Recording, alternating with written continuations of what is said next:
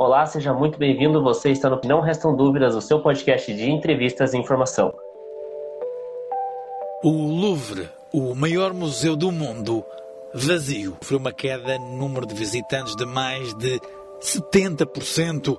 As restrições contra a Covid-19 mantiveram os amantes da arte longe das obras que se encontram no interior. Com a pandemia, museus do mundo todo inovam para apresentar através da internet quadros e criações recheadas de história. Em pouco tempo, o fogo destruiu um dos principais museus do Brasil. Sete quartéis dos bombeiros, além da Defesa Civil, foram acionados para a Quinta da Boa Vista, onde fica o museu na zona norte do Rio.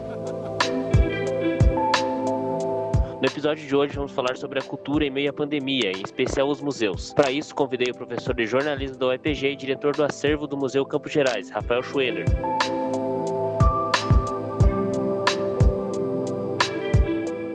Atualmente eu sou diretor de acervo do Museu Campos Gerais da Universidade Estadual de Ponta Grossa. A nossa diretoria é composta por três professores. O diretor-geral é o professor Newton C. Chaves, da, da História, da UEPG. A gente também tem uma direção de ação educativa que é da professora Patrícia Câmara, do Departamento de Artes. E eu estou nessa terceira direção, que é a direção de, de acervo. Então a gente tem um colegiado que de, dirige o museu junto com a equipe técnica do Museu Campos Gerais. E isso deve dar em torno de umas 10 10, 12 pessoas no máximo. E nesse momento de pandemia, que todo o ambiente está fechado, o museu, como que está esse ambiente nesse momento? Totalmente parado? Está acontecendo alguma coisa dentro dos museus? É, Edivelto, os museus de forma geral, não é só no país, né, no mundo todo, eles tiveram que cessar atividades, é, fechar as portas e, ao mesmo tempo, manter a parte, digamos assim, conservação, sobretudo manutenção de acervos, que aí tem demandas que não podem parar, mas elas foram modificadas, até por, por precaução e tomando todos os cuidados recomendados pelo, pelo ICOM, que é o instituto que coordena os museus no, no mundo todo, fez uma série de recomendações orientações em relação à Covid, e aí os museus estão seguindo a risca, procurando ao máximo possível seguir essas orientações. Então, além de fechar as portas, essa parte de manutenção de, de acervo, tem uma parte de manutenção de trabalhos administrativos que continuam, ainda que à distância, mas o, o mais importante é que os museus tiveram que também nessa pausa, digamos assim, repensar um pouco as suas estratégias, né? sobretudo de, de relação com o público. Então, todos os museus, em alguma medida, e principalmente os brasileiros, eles se viram desafiados. A gente ainda se encontra nessa fase de desafio de como melhorar a interação com o público e oferecer chance de, de usufruir minimamente de alguns serviços, ainda que de forma remota. Isso essa tem sido a grande novidade, né? Os, os museus no Brasil é bom a gente situar que, sobretudo os museus públicos, já estavam numa grande dificuldade de, de funcionamento, uma vez que a área cultural no, no país ela vem gradativamente perdendo é, relevância e importância para os órgãos públicos, gestores do governo federal, elas já vinham nadando, digamos assim, contra a corrente, duras braçadas, mas de uma maneira muito aguerrida, com quadros muito bons né, em museus, espaços de memória pelo país inteiro e não bastasse essa dificuldade, agora veio é, é, essa segunda. Então, é dentro desse contexto de uma dificuldade, os museus já estavam tentando se, se organizar, se, se associar, pensar saídas conjuntas e todo mundo pego por essa, por essa pandemia. Mas é o momento também de, de repensar estratégias, cada um numa envergadura, cada um também vai fazendo conforme é possível nesse momento.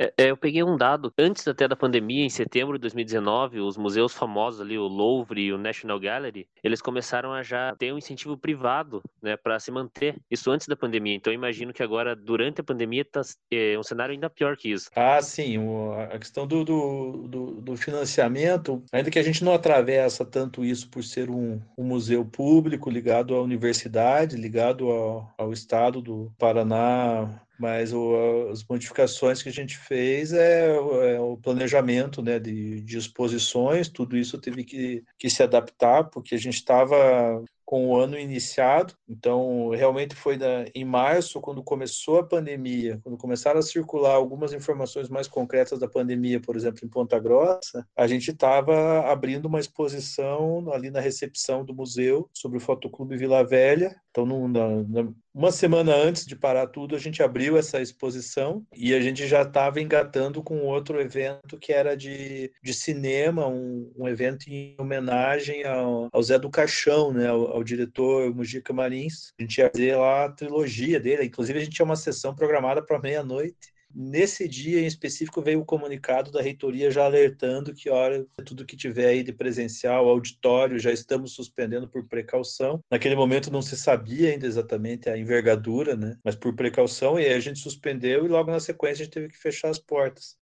E uma outra questão que hoje a gente está vendo que está crescendo muito, que é essa cultura digital, a cultura do celular, da pessoa tirar uma foto e postar nas redes sociais, fazer vídeos, postar na internet, ter redes sociais aí, YouTube, todas essas mídias, está vindo agora realmente mais forte do que antes, né? Agora com essa pandemia está se mostrando realmente o quanto as pessoas gostam disso.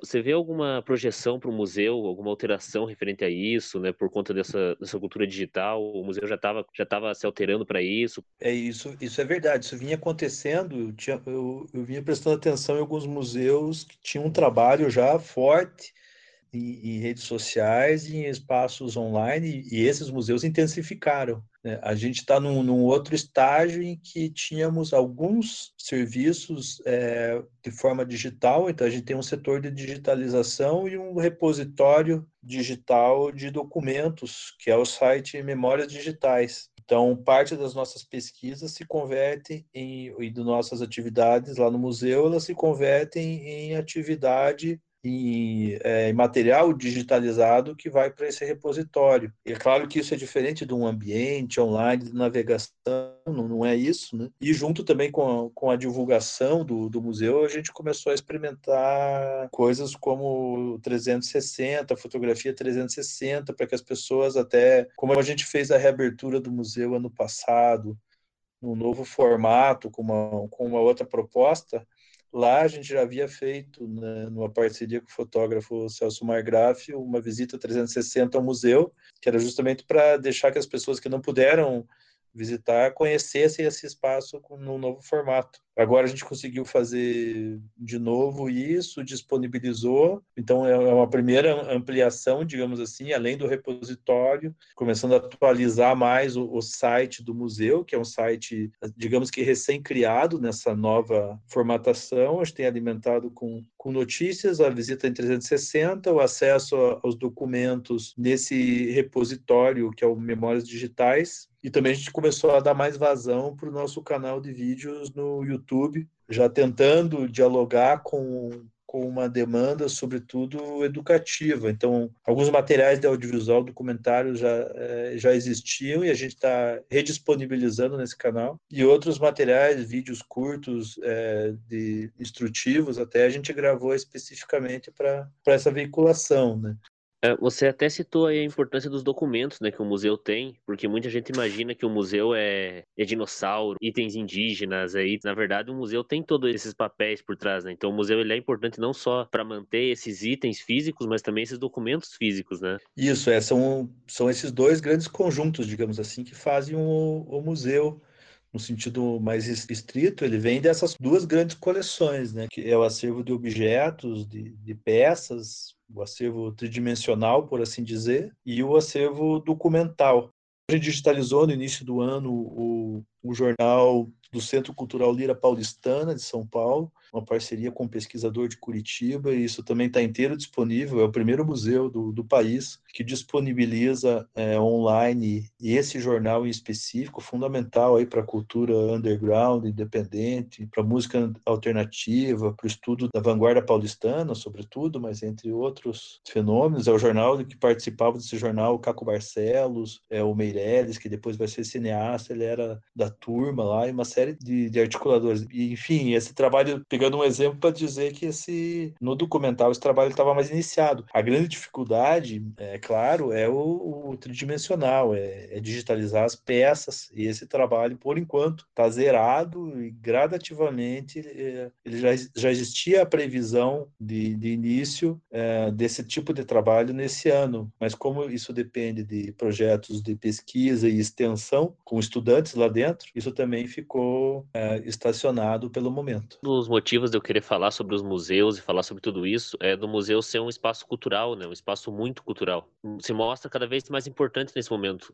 É, no caso do, do Museu Campos Gerais, a gente vinha adotando durante todo o ano de 2019, praticamente, a gente adotou uma dinâmica muito presencial, né, de, de ocupação do, do museu, principalmente em relação ao, ao uso do auditório e a realização de atividades de audiovisual exibição de filmes, debates, né, palestras. A gente estava conseguindo manter uma, uma agenda muito, muito forte, muito regular e de, de, extrema presencialidade. Então, a gente participou do, da, da Semana Nacional de Museus, que é um evento de catálogo do IBRAM. A gente participou também do, da Primavera dos Museus, que é outro evento de catálogo, tudo oferecendo programação original, nossa, e tentando levar o máximo possível de gente para o museu. A gente criou um evento também chamado Noites de Sexta, uma espécie de happy hour né, cultural, apresentação do acervo misturado com pesquisa, misturado com performance. E isso estava dando muito certo. Né? Tinha gente que faz tempo que não passava no museu e, e, voltou a frequentar, e tem um público, uma parte do público que nunca havia estado no, no museu, que é um público novo, digamos assim, que passou a frequentar. Isso foi muito legal de ver acontecer, né? É, ao, ao, falar de museu, muitas pessoas aí têm na memória a história do Museu Nacional, que ele acabou pegando fogo né, e teve parte do servo de 20 milhões de itens queimados. Qual que é o impacto que isso teve nos museus, dessa queima desses documentos, de todos esses itens? Teve um, um impacto de, de preocupação, sobretudo com segurança com, com salvaguarda, né, e de forma mais é, indireta, e a preocupação com políticas públicas mais eficientes, né? Mas vamos ficar nesse plano mais imediato. É, acho que vários museus começaram a colocar na, na, na lista de prioridades essas verificações de, de segurança que são obrigatórias, mas também a, entrou junto aí uma preocupação com, com salvaguarda, né? Vou pegar um, um exemplo bem mais modesto aqui no nosso caso, né? porque a gente está falando no nosso caso de um acervo de 13 mil peças. Então, é, é, é nessa proporção aqui bem menor, né? boa parte da memória da, da, da cidade, que tem, e tem uma diversidade também nesse, é, dentro desse acervo. Vou pegar um exemplo. A cidade aqui tem uma tradição de jornalismo impresso e parte do nosso acervo documental é de jornais impressos, de, de periódicos, nós, nós estamos, por exemplo, no museu sob empréstimo com os primeiros jornais o Progresso, que é o jornal que origina o Diário dos Campos, na sequência dele se transforma, são jornais de 1907 e 1908, porque ele já está muito deteriorado pelo tempo. Esse é um tipo de preocupação, por exemplo, que quando acontece, infelizmente, essa, esse grande incidente, digamos assim, acende esse alerta para a gente. É preciso também, no, no emaranhado de ações que compreende qualquer gestão de museu, é preciso achar um lugar para essa atividade contínua de, de salvaguarda de documentos. Nesse momento de pandemia, como que estão as políticas públicas de incentivo a esses museus públicos? Ah, o, o, que existem são parcerias estratégicas entre museus, no, no, no, meu entendimento. No caso do Paraná, isso acontece pela COSEM, que é a Coordenadoria de Museus. A COSEM vinha desenvolvendo uma programação interessante, né? e, e boa parte das ações iriam iniciar justamente nesse ano, mas era um planejamento pré-pandemia.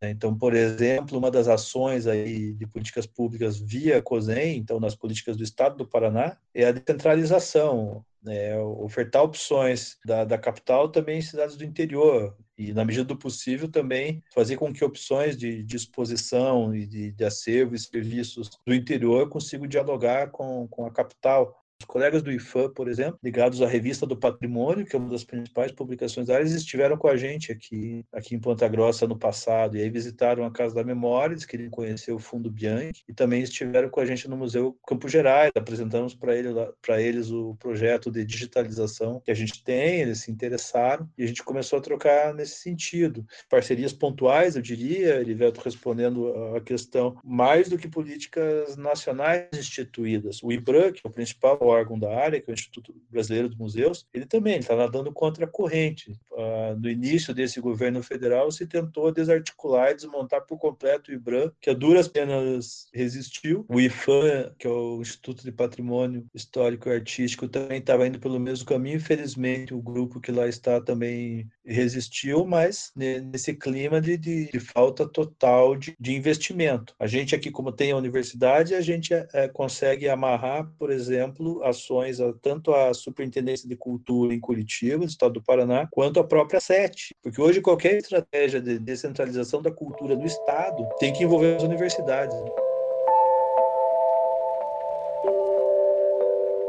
Obrigado pelo convite, Erivelto. Muito legal participar, debater cultura e assim que tiver novidades sobre o museu, a gente volta a falar. Muito obrigado. Não restam dúvidas, o seu podcast de entrevistas e informação.